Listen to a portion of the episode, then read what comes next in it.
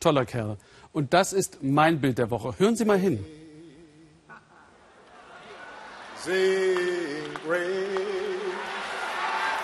Bei der Trauerfeier für neun ermordete Schwarze in Charleston bewegt US-Präsident Obama seine Nation.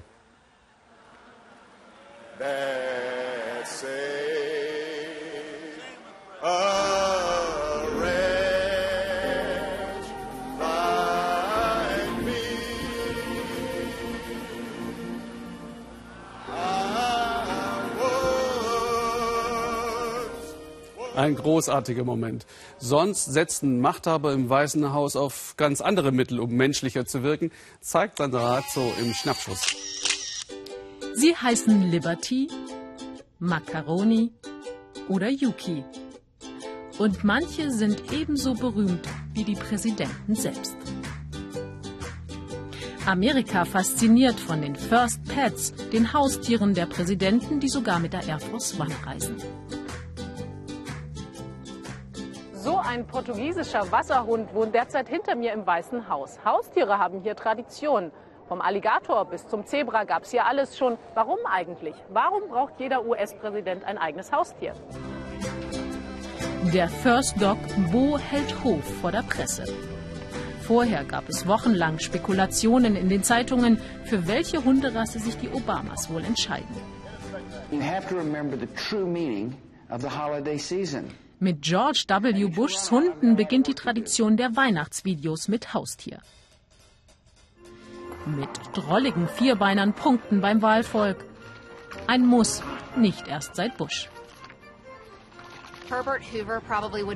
Herbert Hoover wäre wahrscheinlich nie Präsident geworden ohne seinen Hund King Tooth. Er lag in den Umfragen ziemlich weit hinten, doch dann machte jemand ein Foto mit ihm und seinem Schäferhund. Sie fertigten daraus Postkarten und schickten sie quer durch die Vereinigten Staaten und er gewann am Ende mit großem Abstand. Zwei Drittel aller Amerikaner haben ein Haustier, die meisten einen Hund. Und da scheint es nur ganz logisch, dass auch ihr Präsident auf den Hund kommt. Das baut Stress ab, gerade für jemanden in so einer Position. Uh, das sorgt einfach für gute Geschichten, mit denen sich die Leute wohlfühlen. Wenn du einen Golden Doodle als Hund hast, hast du schon mal die Stimmen aller Golden Doodle-Besitzer im Land sicher. George Bushs Millie, ein echter Star. Ein Buch über ihre Erlebnisse im Weißen Haus, ein Bestseller. Peinlich nur für den Präsidenten. Seine eigenen Memoiren verkauften sich schlechter als die seiner Hündin.